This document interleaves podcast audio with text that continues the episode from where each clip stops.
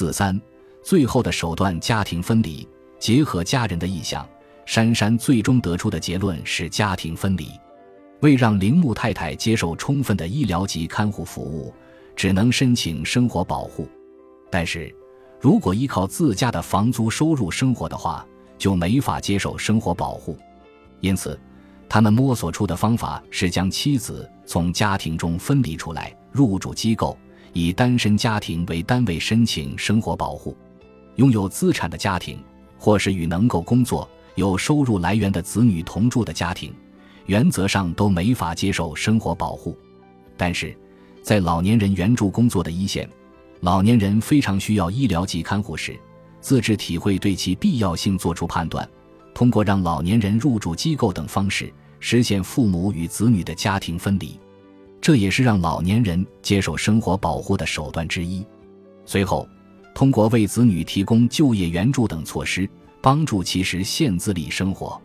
上述家庭分离的举措，需要将共同生活的家人分离开来，因而有必要充分考虑当事人意向，慎重行事。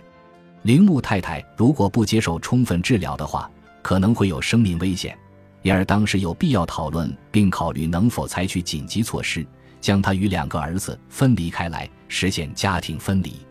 与家人分离这一选项，究竟是不是最为妥善的解决方法？珊珊对此也深感苦恼，眼见着铃木太太身体状况不佳，为了挽救她的生命，家庭分离是最后的手段了，除此之外别无他法，这就是现实。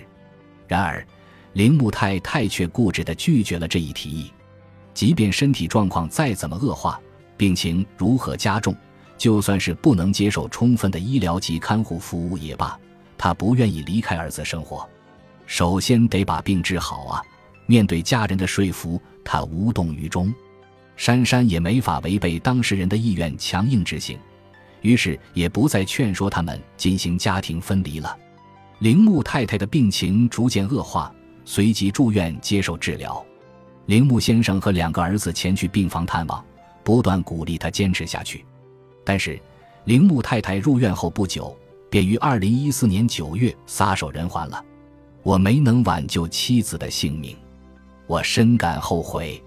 但是妻子无论如何都不能接受与儿子分开，对此我也无能为力。到底该怎么办好呢？